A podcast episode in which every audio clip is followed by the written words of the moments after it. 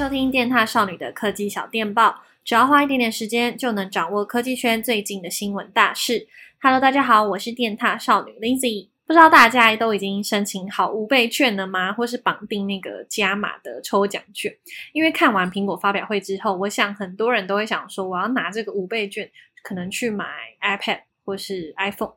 但是如果你只是纯粹想要花钱的话，我是觉得可以再等一下，因为今天第一则的科技新闻就是要跟大家分享苹果的第二场新品发表会可能会在十月份登场。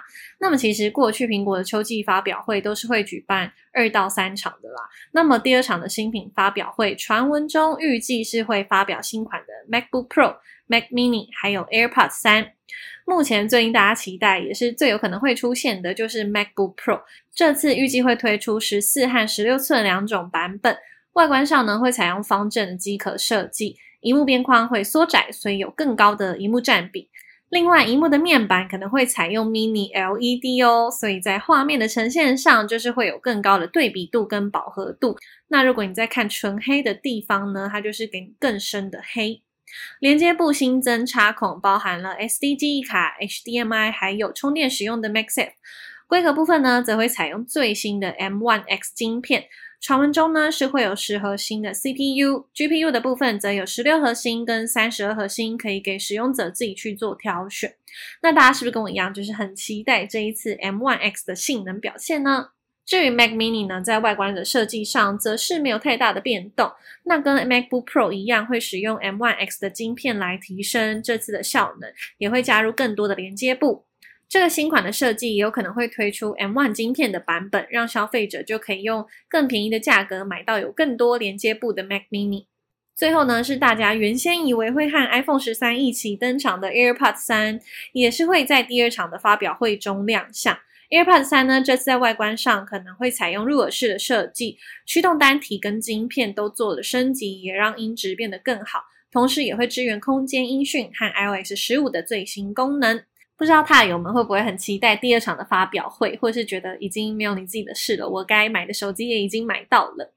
好的，那么接下来第二则新闻呢，也是关于苹果的消息。苹果今年改版的 iOS 十五已经在九月二十二号提供大家做更新喽。那么只要你是 iPhone 6s 以上，都是可以做升级的。那这一次 iOS 十五呢，其实新增跟升级了非常多的功能。如果想要知道详细的资讯，都可以到电獭少女的官网上来看文章，或是可以看一下之前我们拍的影片哦。那因为我这边就不一一的去赘述每一项功能，主要呢就是来分享我自己觉得最赞的地方。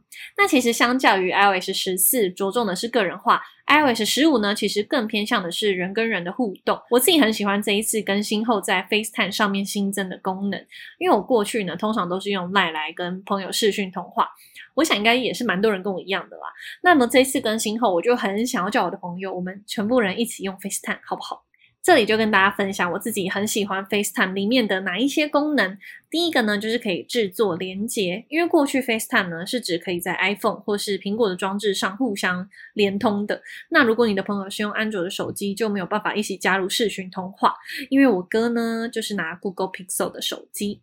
那么这一次呢，FaceTime 在更新后，它是可以制作连接的，只要拥有这个连接的人都可以加入通话。所以你的朋友或是家人用的是安卓手机或是 Windows 的电脑，大家就是可以一起多人对话。第二个是。FaceTime 在多人通话的时候有空间音讯，它就会让正在讲话的那个人从他荧幕上的位置发出声音来。假设如果他的头像是放在嗯手机偏右边的地方好了，那么你听他的声音就感觉会从偏右边的地方发出来，这样你在通话的时候感觉就好像大家在同一个房间里面，就是更有空间感的。那么最后呢，就是在 FaceTime 上面，你还可以开启人像模式，它就会自动的把你的背景打糊，你就不用担心说你的背景很乱啊，或是房间没有整理之类的。然后呢，另外就是还有语音隔离的功能，它就是可以帮你主动的消除背景杂音，来提升视讯通话的品质。好的，那我们就进入到最后一则新闻喽。华特迪士尼旗下的串流影音服务平台 Disney Plus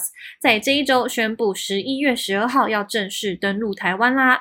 当天呢，还会举办两周年的活动，叫做 Disney Plus Day。听到这个消息，我真的是超级开心，因为我有很多迪士尼的卡通，真的是看几遍都不会腻，像是《海底总动员》，而且我又有理由可以就是窝在家里一整天了。那么 Disney Plus 上面的内容呢，包含了迪士尼、皮克斯、漫威、星际大战、国家地理和 Star 等独占的内容。台湾上线的当天呢，你就可以看到最近漫威的新片《上气与十环传奇》。另外，像是一些原创电影或是动画短片，也都是在当天就可以收看得到喽。所以大家就这阵子稍微等个两个月，就可以等到 Disney Plus。那刚刚前面有提到的两周年活动 Disney Plus Day，迪士尼呢会在世界各地的迪士尼乐园、度假区还有游轮上面都铺上蓝色的地毯做装饰。虽然我们没有办法就是去看到实体的样子，但我还蛮期待最后就是照片呈现会长什么样子，因为蓝色就是我自己最喜欢的颜色，感觉就是超级梦幻。那么指定的线上商店呢，也会推出优惠的活动。那这个 Disney Plus Day 未来也有可能会发展成每年一度的节日。然后让全球的迪士尼粉丝来做欢庆。至于 Disney Plus 在台湾订阅的付费机制，目前是还不知道的，可能要等到十月份官方的媒体活动才会公布。那目前 Disney Plus 啊，在全球的订阅用户已经是超过一亿了。那他我们会想要付费订阅吗？就是跟 Netflix 一样，或是很期待狂刷迪士尼或是漫威哪一部片了呢？都欢迎留言告诉我哦。那么以上就是今天的科技小电报，喜欢的话记得去首页给我五颗星。那我们每周五都会有新的节目上线，都要记得来听哦。我们下次见喽，拜拜。